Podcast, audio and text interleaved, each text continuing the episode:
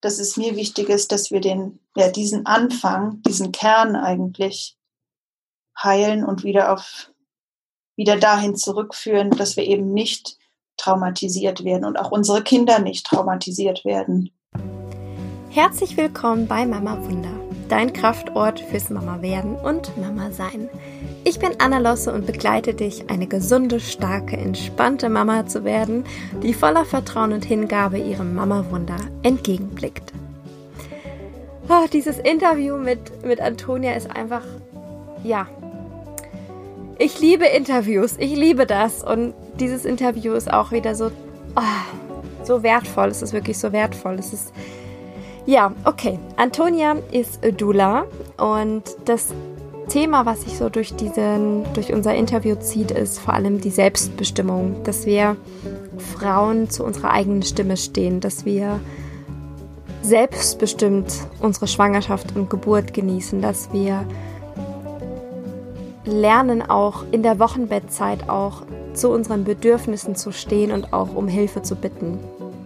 Ja, all das sind, sind die Themen und wir sprechen aber auch über Antonias Vision und ihre Mission, das Geburts, Geburtensystem, Geburtshelfersystem zu verändern. Und ja, du wirst merken, Antonia und ich, wir haben sehr, sehr viele Gemeinsamkeiten und ich freue mich einfach riesig, dass ich sie im Interview zu Gast hatte und ich freue mich sehr, dieses Interview nun mit dir teilen zu dürfen. Ich wünsche dir ganz viel Spaß.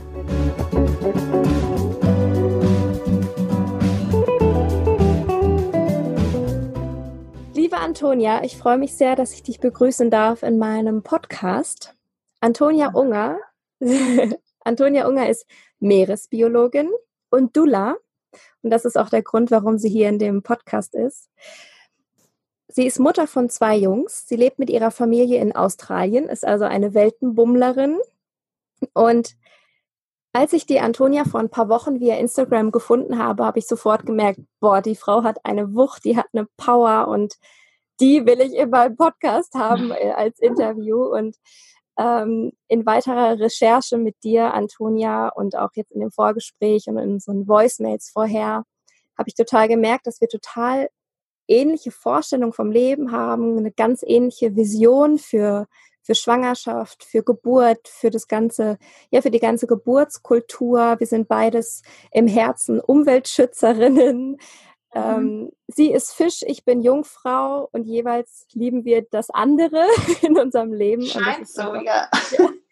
Und das ist einfach eine wunderschöne Verbindung hier. Und ja, bevor ich jetzt noch mehr quatsche, liebe Antonia, erzähl doch mal nochmal von dir, was so, wie so dein Tagesablauf ist mit deinen Kindern, mit deiner Arbeit. Erzähl einfach mal von dir. Ähm, wo fange ich an? Also ja, ich lebe mit meiner Familie in Australien. Mein Mann ist Australier und meine Kinder sind jetzt eben beides. Ähm, wir haben auch längere Zeit ohne Kinder in Deutschland gewohnt. Wir haben in England gewohnt. Ähm, ich habe mal in Schottland gewohnt. Also ja, ich bin auf jeden Fall Weltenbummlerin. Ähm, mein Tagesablauf mh, hm, ist, glaube ich, wahrscheinlich ziemlich ähnlich zu jeder anderen Mama auch. Ähm, und meistens arbeite ich dann während des Mittagsschlafs der Kinder oder ganz viel auch abends. Und ähm, an den Tagen, an denen mein Mann frei hat, wenn ich da noch ein paar Stündchen raus ähm, mir rausgraben kann, dann bin ich da auch immer ganz froh drüber. Ähm, ja, und ja, ich bin Meeresbiologin, also ich habe Meeresbiologie in Cambridge studiert in England und ähm, bin jetzt aber mittlerweile Dula, arbeite auch nicht als Meeresbiologin momentan und arbeite eben hauptsächlich als Dula, ähm, Wochenbettsdula, ähm, weil sich das sehr gut mit meiner Familie im Moment vereinbaren lässt. Und ähm, ja, und ja, man findet mich auch auf, in, in Deutschland auf Instagram und ähm, versuche da meinen Beitrag zu leisten, um das Geburtssystem nicht nur lokal bei mir zu verändern, sondern ähm, weltweit eigentlich. Also ich sehe das als eine weltweite Mission eigentlich an. Nicht nur meine eigene, sondern ähm, von uns allen als Kollektiv, als ähm, Frauenkollektiv. Ja, das ist. Und das machst du auch sehr gut, finde ich. Danke. Ich liebe, also an alle, die jetzt gerade zuhören, checkt unbedingt, äh, geht einmal rüber auf Instagram. Ich packe nachher alles in die Show Notes. Sie schreibt so tolle, kraftvolle, empowernde Texte. Das ist, ja, macht einfach Mut, ist so eine Löwenenergie, habe ich das Gefühl. Antonia, du bist ja Dula und du hast ja eine sehr große Mission, Vision, auch ganz ähnlich wie ich mit, der, mit Mama Wunder habe. Und was ist denn dein Warum? Was steckt denn dahinter? Ähm, mein Warum? Ich glaube, das kommt nicht, nicht ausschließlich von mir. Also ich selber habe zum Beispiel ähm, zwei sehr schöne Geburten erlebt.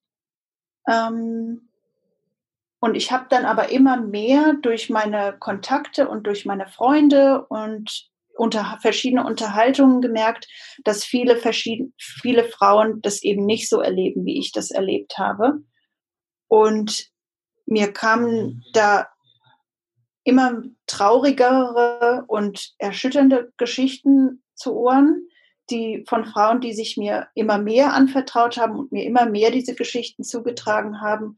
Und dann hat, ähm, das ist jetzt noch nicht so lange her, das ist erst letztes Jahr gewesen, hat meine Mutter mir erzählt ähm, von meiner von meiner eigenen Geburt, also als ich als Baby auf die Welt gekommen bin und hat mir von den Dingen erzählt, die sie erleben musste und die also ergo ich auch erleben musste.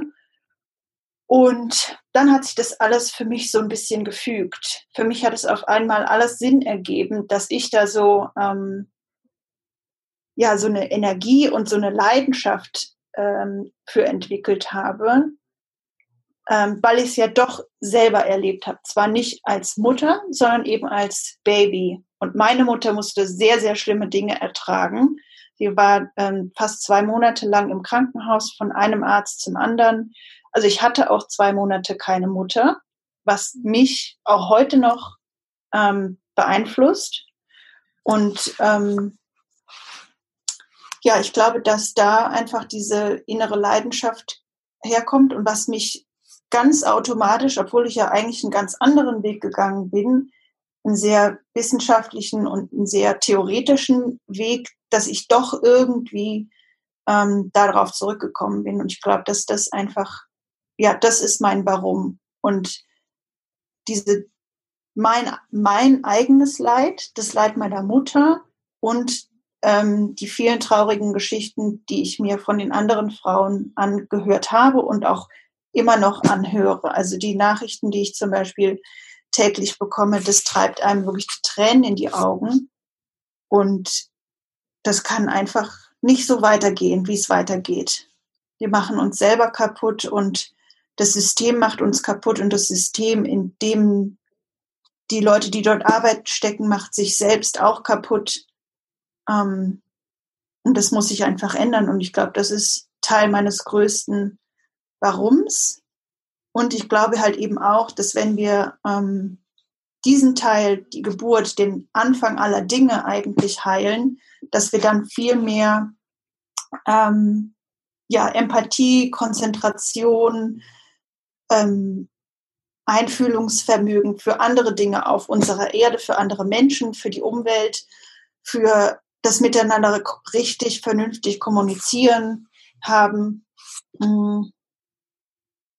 Ja, ich glaube, dass da hängt so viel dran, dass es mir wichtig ist, dass wir den, ja, diesen Anfang, diesen Kern eigentlich heilen und wieder auf, wieder dahin zurückführen, dass wir eben nicht traumatisiert werden und auch unsere Kinder nicht traumatisiert werden. Absolut. Ja, sehr schön. Vielen Dank. Ja, ich finde es total verrückt. Ich muss jetzt gerade an eine Situation denken ähm, innerhalb meiner Familie, wo eine, eine in der Familie hat, äh, ja, gerade ihre zweite Tochter geboren und ja, also wirklich gerade ein paar Wochen alt und die Kleine wurde abgelegt, weil wir haben ja Kaffeekuchen gegessen. Ich glaube, es war sogar mhm. Ostern vor ein paar, ja, ich glaube Ostern vor ja. einem Jahr oder vor zwei Jahren war das genau. Und die Kleine wurde dann abgelegt und meine Großeltern haben dann gesagt, ja, jetzt leg sie doch mal ab und wenn sie doch schreit, ist doch okay, das muss sie dann lernen. Und ich habe so einen Hals bekommen und habe gedacht, ach du meine Güte, das steckt noch so tief in diesen alten Generationen drin, äh, dass man Kinder schreien lassen muss, dass wir ja Zucht und Ordnung und nach Regeln und nach Schema F. Und das fand ich so grausam und das, ich fand es auch total furchtbar, weil diese junge, frisch gebackene Mutter, die eigentlich ganz intuitiv richtig handelt, dann von den älteren Generationen quasi ja ins Gewissen geredet bekommen hat und mhm. die dann das Gefühl hatte, oh, mache ich es nicht richtig oder dann natürlich total das komische Gefühl hatte, weil sie ja dann der Oma die ja eigentlich viel älter, viel weiser und so weiter ist, sagt, nein, ich mache es anders. Und in dem Moment mhm. sagt, nein, du machst es falsch oder du hast es falsch gemacht. Ne? Und auch, ja. auch dahin zu gucken, was war denn eigentlich in, in den weiteren Generationen und was zieht sich bis heute noch durch. Und das ist ja mhm. auch Teil deiner Arbeit, ne? Ja. Auch in die, in die Ahnenreihe zu gucken. Mhm. Und gibt es da gerade so einen Impuls, ähm, von dir, was wir Frauen in dem Moment mitgeben können? Ähm, zu dieser Situation speziell meinst du? Oder zu dieser ähm, Verunsicherung und ähm, Genau. Du ja. hast es gesagt, in ihr, hast gesagt, Intuition und intuitives Handeln, wo sie für sich richtig handelt und dann von außen etwas ähm, zugetragen bekommt, was sie zweifeln lässt. Ne? Genau, ja. Ähm, ja, mit diesen Dingen, glaube ich, werden wir tagtäglich eigentlich konfrontiert. Ne? Also sobald man schwanger ist, man freut sich und dann geht es eigentlich schon los. Dann ähm, kommen von allen möglichen Richtungen ähm, gut gemeinte Ratschläge oder ähm, eigene Erfahrungen, eigene, eigene Erfahrungen. Ne? Ähm, das will man ja auch nicht absprechen, dass jemand da seine Meinung oder seinen Kommentar oder seine Erfahrungen teilt. Ne? Aber manchmal können halt diese, wenn man selber nicht hundertprozentig gefestigt ist, diese Kommentare oder Erzählungen, ich, genau das Gegenteil, glaube ich, erwirken von dem, was der Mensch einem eigentlich mh, hm, mitteilen möchte oder was seine Beabsichtigung ist. Ne?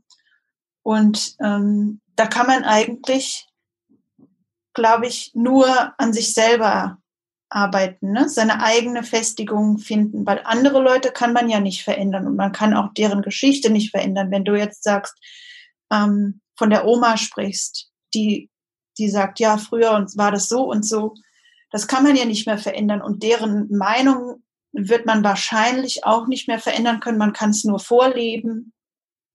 Ähm, und ja, aus der eigenen Überzeugung heraus. Und diese innere Überzeugung, und dieses Gefestigtsein, das muss man, ja, das muss man finden. Das ist sicher, das ist harte Arbeit, wenn man es nicht ähm, schon in sich trägt. Ähm, aber es lohnt sich auf jeden Fall, diese harte Arbeit auch zu tun. Ne? Also es ist immer wieder, man wird immer wieder konfrontiert und man muss reflektieren und sich damit auseinandersetzen, neue Informationen vielleicht auch ranziehen, seine ähm, äh, Research, machen.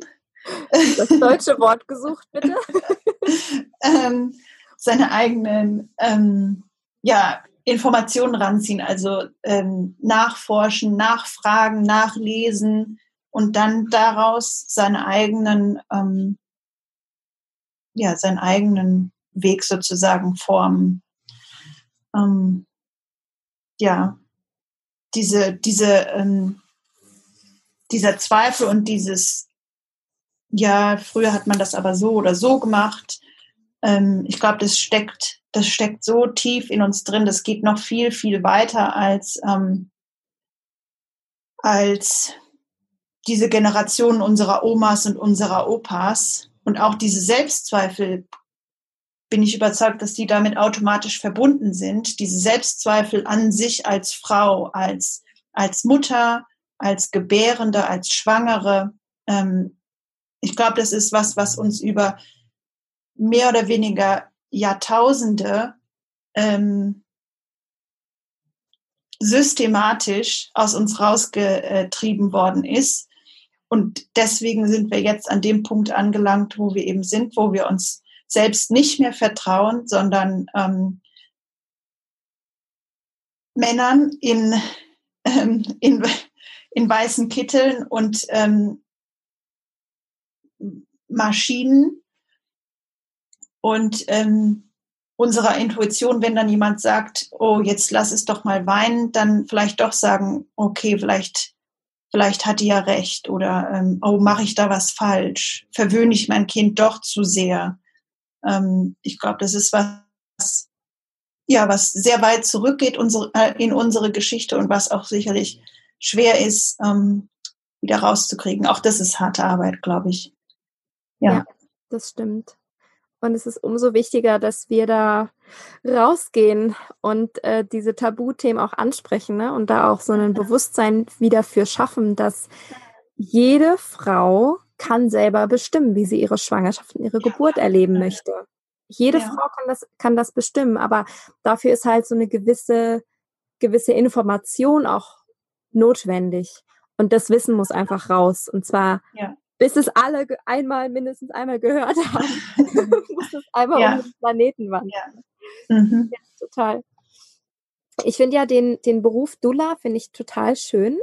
Ähm, nicht zu verwechseln mit der Hebamme natürlich. Mhm. Magst du gern einmal so aus deiner Sichtweise erklären, was eine Dula ist und was denn so ihre Hauptaufgaben sind? Das finde ich immer schwer zu beschreiben, weil ich glaube, dass das von Frau zu Frau variiert. Also ich selber sehe mich nicht als das und das und das. Also wenn ich das jetzt auf eine Liste schreiben würde, weil jede Frau jemand anderen und braucht und auch in, durch verschiedene Dinge immer durchläuft und verschiedene ähm, Reaktionen und ähm, Emotionen und Unterstützung braucht. Deswegen glaube ich, dass dieses Gesamtpaket Dula vielleicht sogar sehr individuell ist. Ähm, aber im Großen und Ganzen würde man wahrscheinlich sagen, dass es, ähm, wenn man es jetzt mit der Hebamme vergleicht, dass es eben keine medizinische Unterstützung ist. Also sie hilft nicht unbedingt jetzt beim Gebärprozess, sondern es ist eine äh, rein emotionale ähm, Unterstützung. So, so würde ich das beschreiben. Ja, sehr schön. Die, ähm, die Inken, die hat gesagt, jede Frau braucht eine Dula, das sollte machbar sein. Und den Gedanken mhm. fand ich auch total schön, ne? So eine, ja. ähm, eine Frau an sich zu haben, die einen durch Schwangerschaft und Geburt und auch Wochenbett auch begleitet, ne? Ja. Und ganz, ganz oft, äh, was ich auch sehr, sehr viel mitbekomme, ist, dass das eigentlich Schwierige und der größte Prozess an diesem ganzen Schwanger-Geburtsthema ist ja tatsächlich dann die Wochenbettzeit. Ne? So, das ja, kind ganz oft. Da, genau. Das Kind ist da und was passiert dann? Und genau. so wie genau. ich in meiner Recherche rausgefunden habe, ist ja auch das momentan so der Haupt, mhm. deine Hauptarbeit, ne? Ja. So das Postpartum Dula. Genau. Ja. ja. Also wenn jetzt hier eine, eine Frau zuhört, die ist jetzt gerade schwanger oder bereitet mhm. sich gerade so auf die Geburt vor. Mhm. Und die weiß ja, okay, das Wochenbett kommt. Und ähm, die meisten Frauen sind ja dann ziemlich alleine im Wochenbett, weil okay. die Mutter arbeitet wahrscheinlich noch, das Umfeld ist vielleicht woanders, vielleicht ist die Frau umgezogen, so wie du zum Beispiel auch. Du hast wahrscheinlich keine Eltern äh, in Australien, die dich unterstützt haben und vielleicht auch noch nicht so großes Umfeld. Wir haben nicht mehr so große Familien, wo dann die Schwester frei macht oder die Tante kommt. Ne? Das war ja früher in den, in den Naturvölkern oder auch in, in der ayurvedischen Kultur und so weiter. Da kommen ja dann alle Frauen der Familie kommen ja zusammen, um die Mutter zu unterstützen. Das ist ja heute nicht mehr so. Aber was kann denn eine, eine Frau jetzt schon vorbereiten, damit sie dann im Wochenbett ja, gut vorbereitet ist sozusagen. Mm. Ich glaube, man kann das nicht unbedingt voraussehen, was da auf einen zukommt, weil auch das von Frau zu Frau variiert. Ähm, und ich würde dann für mich, für mich selber ist das Wochenbett auch immer ein Knackpunkt. Ich bin ja auch hier alleine, ne? mehr oder weniger alleine. Natürlich habe ich äh, meinen Partner, aber der muss ja wie bei den meisten anderen auch ab irgendeinem Zeitpunkt wieder arbeiten. Und außerdem sind die Partner nicht unbedingt immer der richtige Ansprechpartner. Ähm, manchmal braucht man halt eben auch eine Frau. Und ähm,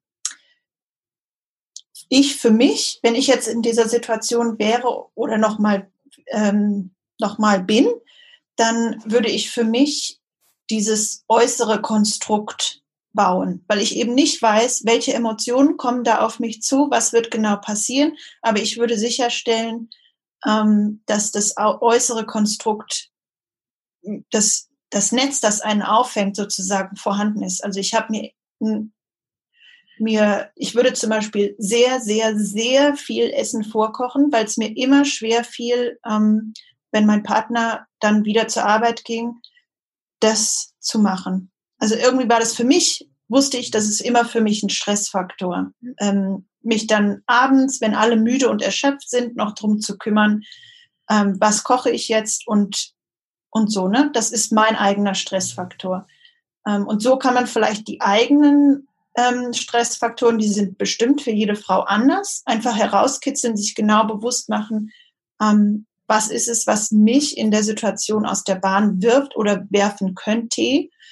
Ähm, und dann dieses Netz bauen. Ich habe mir immer und tue das auch heute noch, ähm, mir Mühe gegeben und ganz aktiv daran zu arbeiten, dass ich mir ähm, ein starkes Frauenfreundesnetz aufbaue.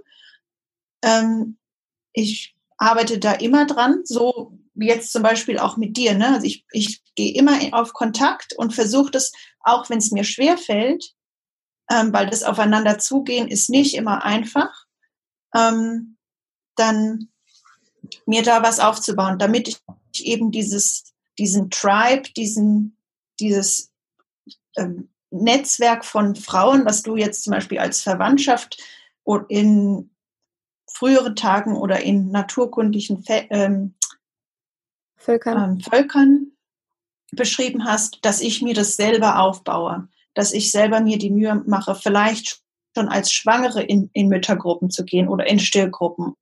Ähm, so habe ich oder würde ich mich heute auch immer noch vorbereiten und ähm, ja, einfach herauszuhören, was sind die Faktoren, die mich aus der Bahn werfen. Das Stillen gehört zum Beispiel dazu.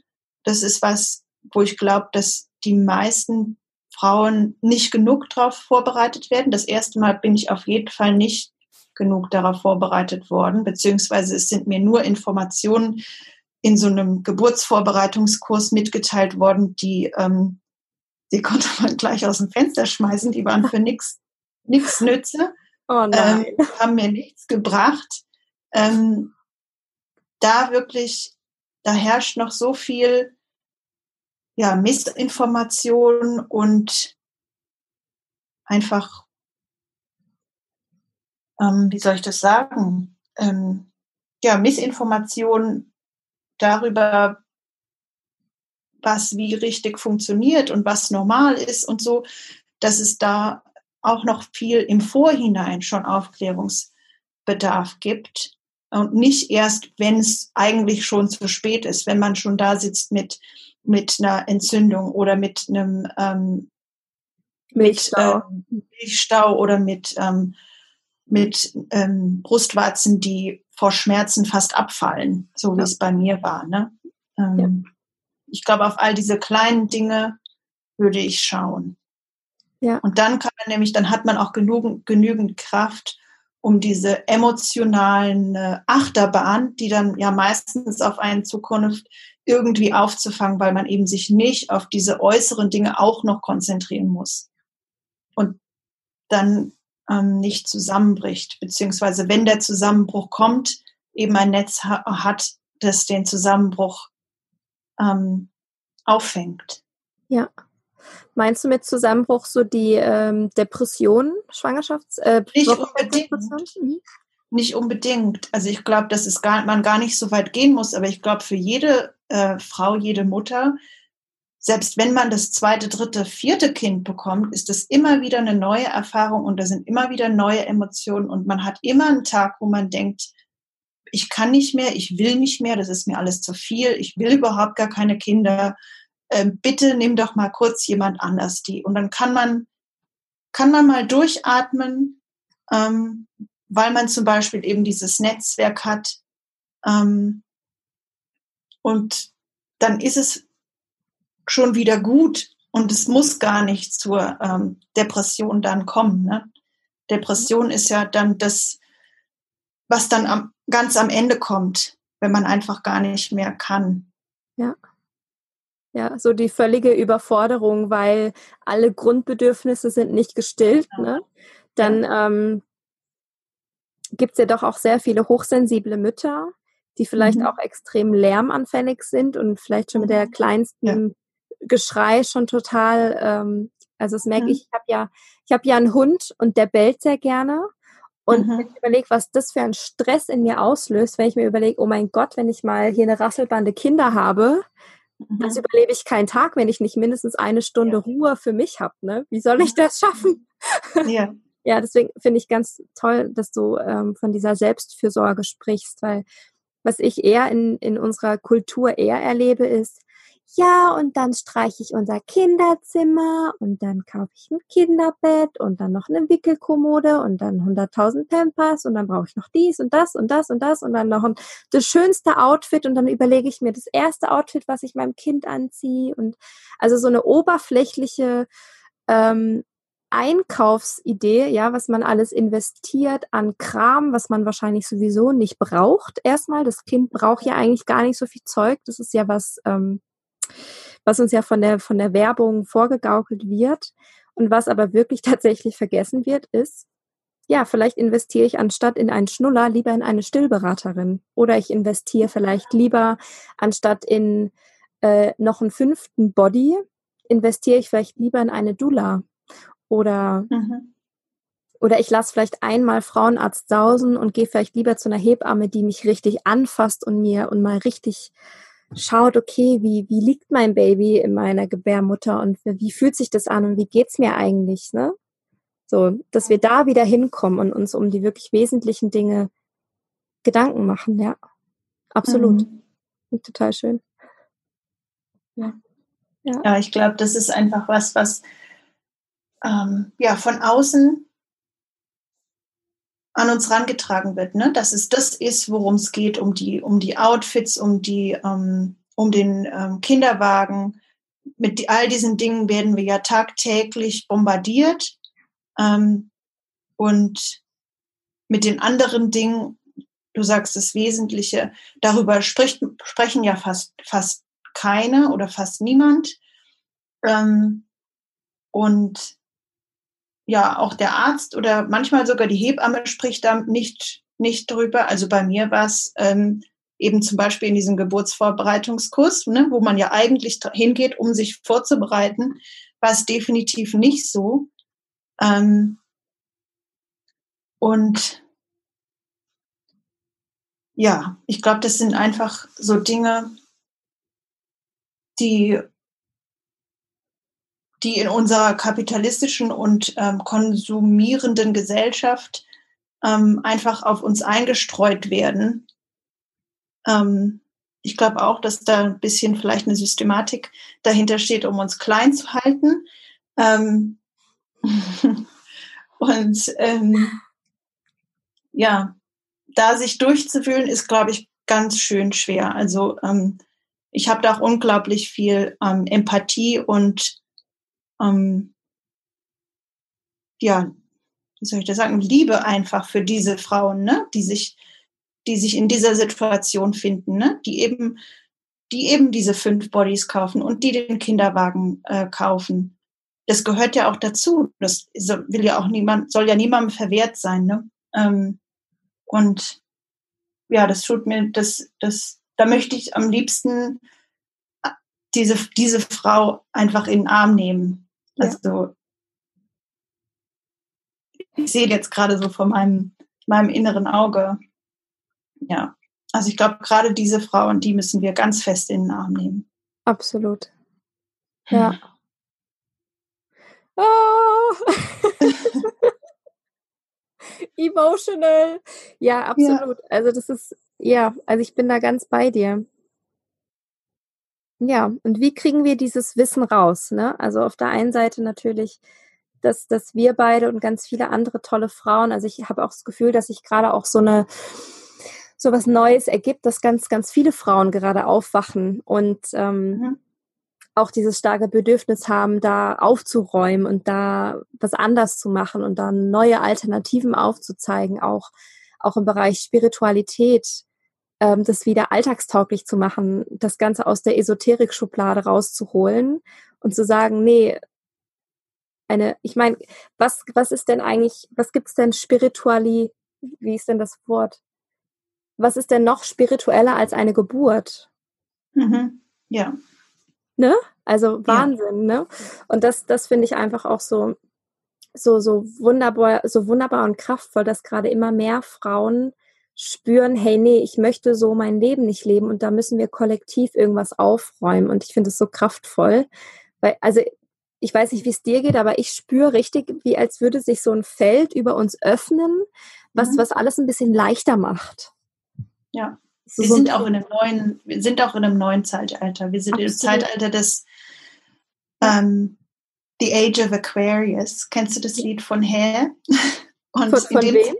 Von Hair, dieses Musical aus den ähm, 60ern oder 70ern, Hair, The Age of Aquarius. Und in diesem Zeitalter des Wassermanns befinden wir uns gerade. Und ähm, das ist genau das, dass wir uns in diesem Zeitalter des Aufbruchs und auch der Wende, also des Frauenzeitalters sozusagen wieder, in dem wir uns befinden und wieder zu dem zurückkehren, ähm, was ja eigentlich war, war ne? also nicht das Patriarch, sondern das Matriarch. Und ähm, ich glaube, an diesem Knackpunkt sind wir gerade. Und deswegen bewegt sich so viel. Also das hat ja ganz stark angefangen mit diesem Hashtag MeToo. Ja. Ähm, und da ja, das ist wie so eine Spirale, habe ich das Gefühl. Da bewegt sich jetzt immer mehr und immer mehr und immer mehr Frauen tauchen auf und machen eben den Mund auf, ne? Und machen nicht nur den Mund auf unter sich oder, oder ganz leise hinter vorgehaltener Hand, sondern es sind wirklich Leute dabei, die, die auch sehr laut sind und konfrontierend sind und ähm, ja, vielleicht auch ein gewisser Störfaktor sind, weil es eben schwer ist, sich konfrontieren zu lassen. Ähm, aber ich glaube, in dieser, dieser Konfrontation steckt der Weg nach vorne. Ja, da bin ich ganz bei dir. Mund aufmachen, den Löwenmut zusammennehmen und, und laut schreien. Ja, das ist ähm, eine große Aufgabe und immer eine, ich leite ja schon, schon länger ähm, regelmäßig Frauenkreise, Women's Circle, wo Frauen dann zusammenkommen und das ist tatsächlich auch immer ein Riesenthema zu der eigenen Wahrheit stehen, die eigene Stimme erheben.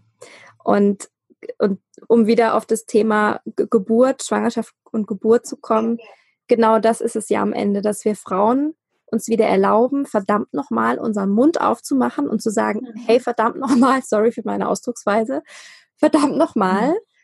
ich brauche Hilfe. Ich brauche jetzt einfach Hilfe. Und da hilft mir jetzt nicht mein Mann, der mir sagt, es wird schon alles gut. Ich brauche jetzt wirklich mal eine Dula, irgendeine Frau oder die Mama, die mich einfach mal in den Arm nimmt, so wie du es gesagt hast, mir über den Kopf streichelt, mhm. mir mal das mhm. Kind abnimmt und sagt, hey, es ist alles okay, das kriegen wir doch irgendwie gemeinsam hin.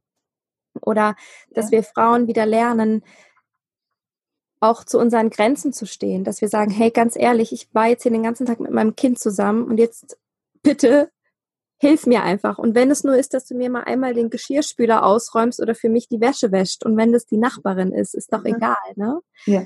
Ähm, dass wir ja. uns einfach wieder gegenseitig helfen. Ähm, mhm. Dass wir alle wieder zu einem Dorf werden. Dass wenn wir mhm. mitbekommen, okay, unsere Nachbarin, wir gerade ihr Kind bekommen, dass wir da mal halt mal hingehen und vielleicht mal Mittagessen mitbringen oder ja. ne, also so, das, das finde ich ganz wichtig. Also ja. Egal wer jetzt gerade zuhört und, und du bist gerade irgendwie schwanger oder ja, kurz vor der Geburt oder, oder hast dein Kind gerade bekommen, dann guck doch einfach mal, wer in deinem näheren Umfeld dir einfach mal helfen kann und dann frag auch danach, ohne schlechtes Gewissen zu haben, dass du der Person was wegnimmst oder so. Ne? Ja, genau. Ja, dieses danach fragen ist, glaube ich, kostet für viele ziemlich Überwindung und der Gedanke, was andere dann über einen denken könnten. Also denk, wenn ich jetzt frage nach Hilfe bitte, denkt dann der oder diejenige, dass ich das nicht kann, weil ich eine schlechte Hausfrau bin, eine schlechte Mutter bin, sowieso von Grund auf irgendwie zu nichts fähig bin, schwach, ähm, schwach und dass sich das dann so weiterzieht und dass man dann eben lieber nicht nach Hilfe fragt, weil man Angst davor hat, was der andere über einen denken könnte, wenn er es auch, auch wenn er es vielleicht gar nicht denkt, ne? Genau. Ähm, ist genau. für mich auch ganz aktuell. Meine Mutter und meine Schwester waren nämlich hier und die ähm, helfen mir im Haushalt und putzen und spülen und ab und zu meldet sich bei mir so dieser kleine Teufel und sagt, putzen die jetzt bei mir, weil die denken, dass ich das nicht gut genug mache und dass ich das nicht gut genug kann? Oder machen die das wahrscheinlich nur, weil sie mir helfen wollen oder weil sie es einfach machen, weil es gemacht werden muss? Also machen sie es. Ja. Ähm, aber auch bei mir meldet sich das immer wieder. Und dann muss ich mir sozusagen selber auf die Füße treten. Ja. Und selbst wenn sie es denken, ist doch egal. Der Boden ist geputzt, ist doch super. Und ich selber weiß ja, ich selber weiß ja, dass ich deswegen keine schlechte Hausfrau oder keine schlechte Frau oder keine schlechte Mutter bin. Ja, absolut.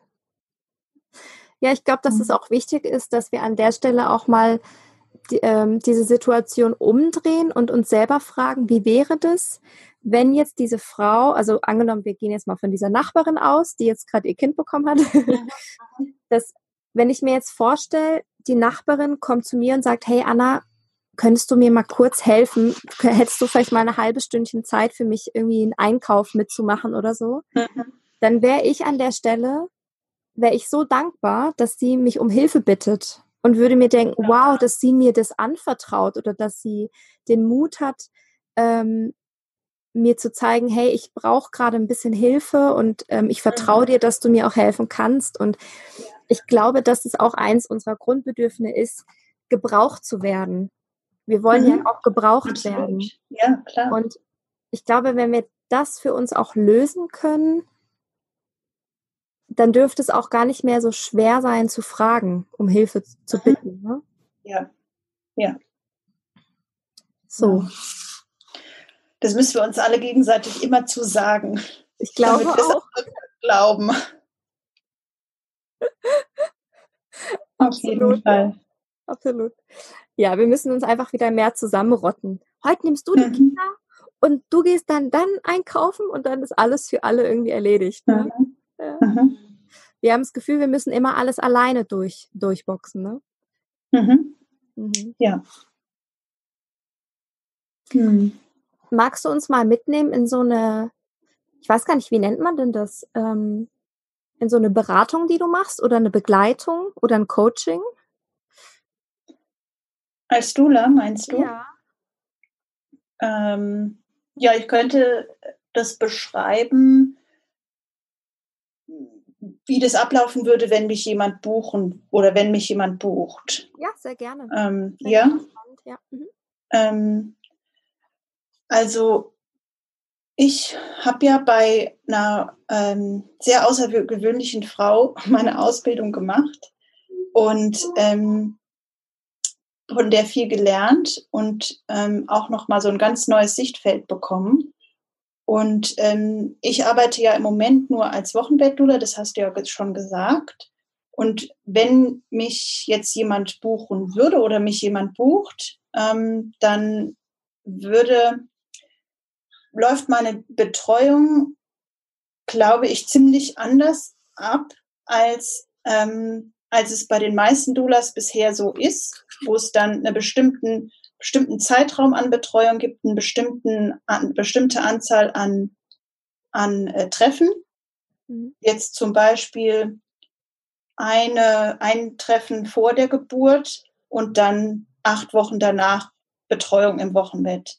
Bei mir ist das nicht so. Wenn mich jemand bucht, dann ähm, treffen wir uns intensiv schon während der Schwangerschaft, ähm, weil ich davon überzeugt bin, dass wenn ich die Frau im Wochenbett betreue, dann ähm, muss ich sie auf intimster Basis kennen. Und das kann ich nicht, ich kann sie nicht in einem zweistündigen stündigen Treffen einmal kennenlernen. So, das ist einfach so. So, wir lernen uns nicht intim und intensiv und ähm, sehr privat kennen, wenn wir uns nur einmal für zwei Stunden gesehen haben. Und da besprechen wir dann alle Dinge, ähm, die von denen die Frauen, ja, die sie einfach beschäftigen, nicht nur in der Schwangerschaft oder im Hinblick auf ihre Geburt oder ihr Wochenbett, sondern auch ganz andere Dinge. Also zum Beispiel ihre eigene Geschichte oder ihre eigenen Kindheitserfahrungen oder ihre eigenen Erfahrungen ähm, mit der Mutter zum Beispiel. Ähm, das ist auch was, was ganz oft dann ja wieder durch die Geburt der eigenen Kinder nach oben kommt, ähm, was einem nochmal so ähm, vorgeführt wird. All diese Dinge ähm, besprechen wir und das ist auch wieder eine sehr individuelle. Manche brauchen das vielleicht gar nicht alles unbedingt und für die wären diese zwei Stunden einmal schon okay. Andere Frauen haben da viel größere, viel intensivere Bedürfnisse. Und so stimme ich das eben von Frau zu Frau individuell ab. Und so läuft es dann auch nach der Geburt. Also es gibt keine Anzahl, keine, keine wöchentliche Begrenzung von acht Wochen, keine Begrenzung ähm, von einer bestimmten Anzahl an treffen, sondern es ist alles sehr individuell. Und durch diese Individualität heben sich die, die einzelnen Treffen mit den verschiedenen Frauen wieder auf. Die eine braucht mehr, die andere braucht wenig. Die eine braucht vielleicht nur vier Wochen Betreuung, die andere braucht vielleicht sechs Monate Betreuung, weil sie ein ganz anderes Bedürfnis hat. Eine ganz, durch eine ganz andere Geschichte läuft, vielleicht eine ganz andere Geschichte schon hinter sich hat und ähm, ich glaube einfach, dass wir nicht, dass wir nicht uns und unsere Erfahrungen in dieses strukturierte System von einer bestimmten Anzahl an Treffen und Wochen packen können, weil ganz oft ist es eben so, dass, ähm, dass man betreut die Frau, das ist ja ähnlich so wie bei der Geburt, ne? man bekommt sein Kind und auf einmal ja, da hat man dann ein Baby und keiner hat ihn so rein so richtig darauf vorbereitet, was das überhaupt bedeutet. Und genauso ist es halt eben auch, dann betreue ich eine Frau acht Wochen, aber wer sagt denn, dass es nach diesen acht Wochen schon vorbei ist? Wer sagt denn, dass nicht in zwei Monaten danach, dann kommt auf einmal das dicke Ei. Und dann kommt erst das hoch, mit dem, von dem keiner wusste, dass es da überhaupt schlummert und dass diese Frau aber halt zum Beispiel eben dann in diese Depression stürzt. Ähm, und deswegen ist es für mich so wichtig, diese Individualität beizubehalten und keine Strukturen, ähm, die irgendjemand irgendwann mal festgelegt hat. Daran müssen wir uns ja gar nicht halten. Ähm, so würde das bei mir ablaufen, wenn mich jemand buchen würde. Ja, das klingt ähm, sehr, sehr schön und resoniert auch total mit mir. Das ist auch ganz, ganz meine Arbeitsweise, weil du weißt ja wirklich nicht, was, was braucht die Frau mhm. eigentlich? Du kannst ja, ja, nicht vorher sagen, hey, wir machen das und das in dem Zeitraum, wenn du ja vorher gar nicht weißt, was braucht denn die Frau auch, ne? Ja. Total schön. Vielleicht weiß man es ja selber noch gar nicht. Eben. Ja? Meistens ist es ja wirklich so, dass die Frauen kommen mit einem anderen Problem sozusagen. Mhm. Und nachher ist aber die Ursache was ganz was anderes. Ganz ne? anderes. Ja. ja. das ist wirklich total ja. spannend. Ist auch schön, wenn man eben auch so ganzheitlich arbeitet, auch wie du, dann ist man auch vorbereitet. Dann hat man einfach so einen mhm. Grundstock mhm. an Know-how, dass man eine Frau auch einfach überall mit abholen kann. Ne? Mhm. Ja, das finde ich total ja. schön. Mir ist das ganzheitliche auch immer sehr, sehr, sehr wichtig. Ähm, du hast ja einen oder bist noch dran, einen Online-Kurs zu basteln. Der kommt ja erst mhm. im Juni raus. Ja, genau. Das heißt erst, das geht jetzt schnell in einem Monat. Ja. also in dem Moment, ja. wo wir dieses Interview aufnehmen, noch einen Monat. Ähm, genau. Ähm, kommt dann Online-Kurs raus und ich habe schon mal reingeguckt, du hast ja auch ein Posting gemacht, was so die Grundthemen sind. Du hast es ja in verschiedene Module aufgebaut, mhm. was ich auch sehr, sehr mhm. schön finde.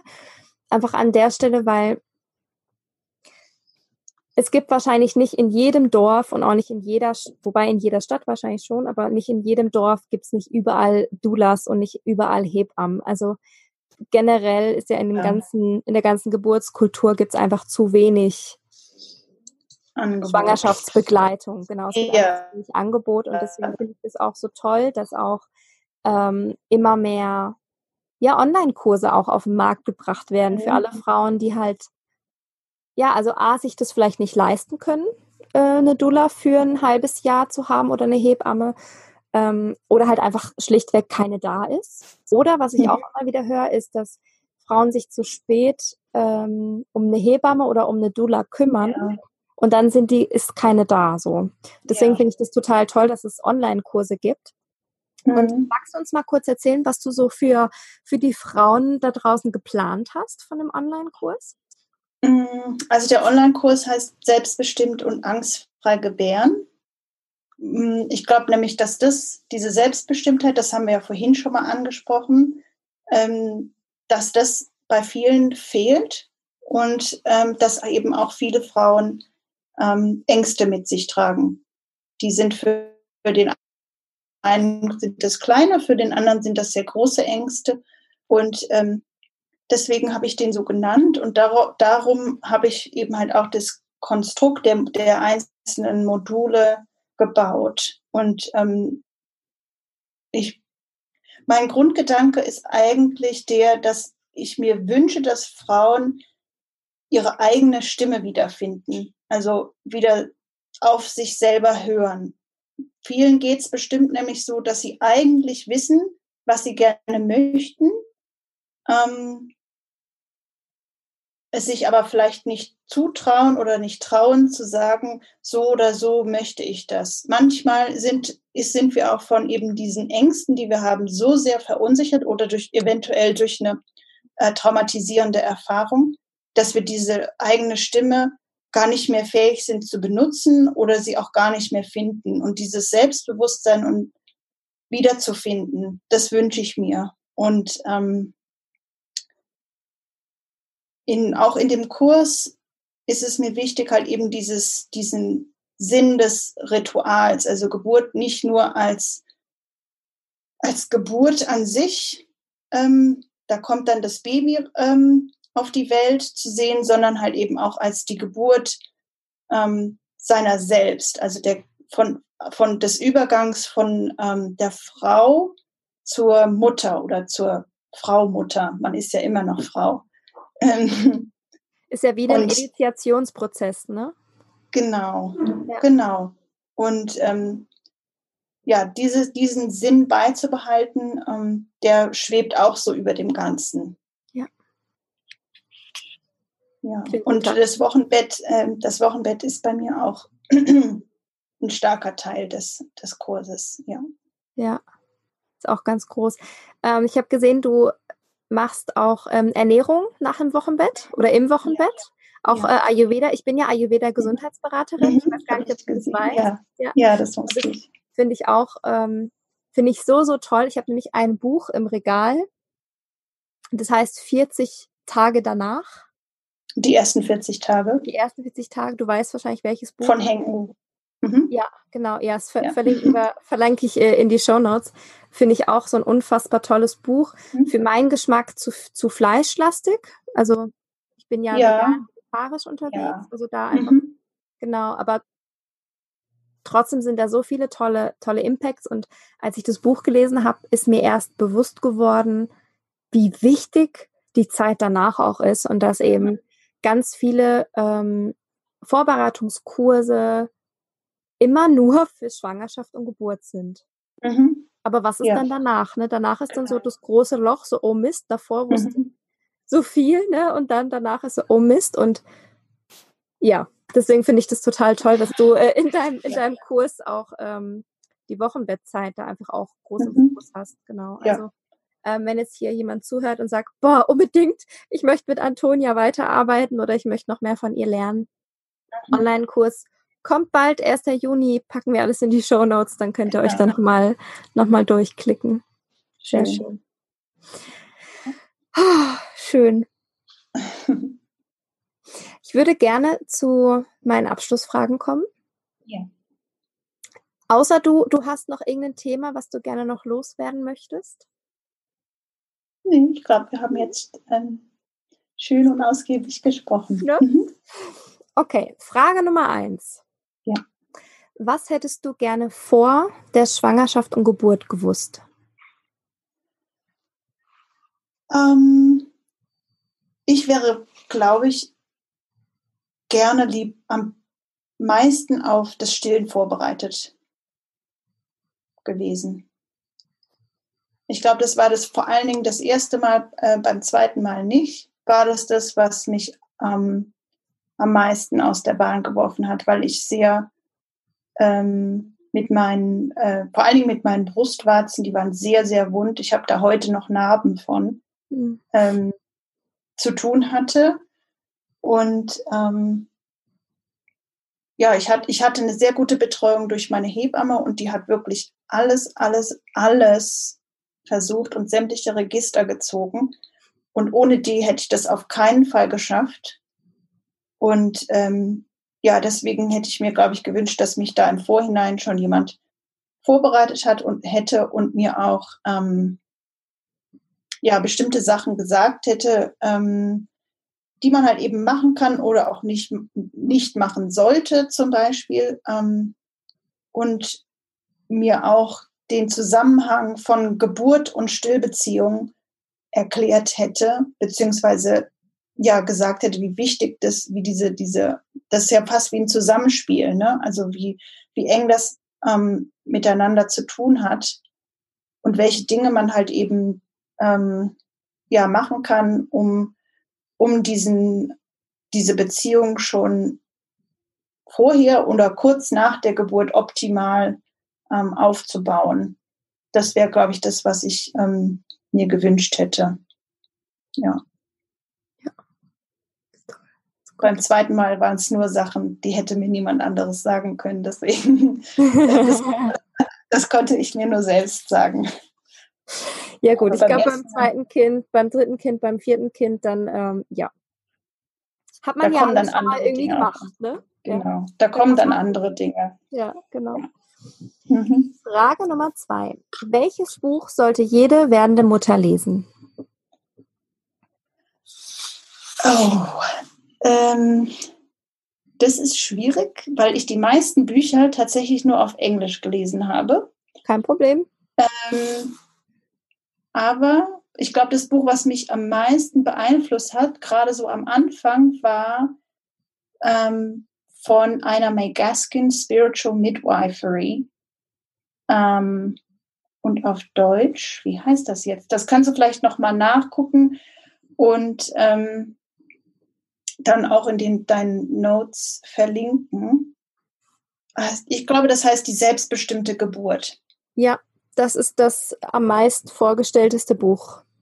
Ja, ich glaube, das ist das. Und das war ja. das Buch, wo ich nicht unbedingt bei dem, bei den, ähm, ich nenne das jetzt mal wissenschaftlichen Teil, der dann im Anhang ist, sondern mich haben, glaube ich, am meisten ihre Geschichten, diese Geburtsgeschichten, die da ähm, am Anfang des Buches stehen, beeinflusst, weil ich dadurch, ich habe auf einmal ganz andere Geburtsgeschichten gelesen.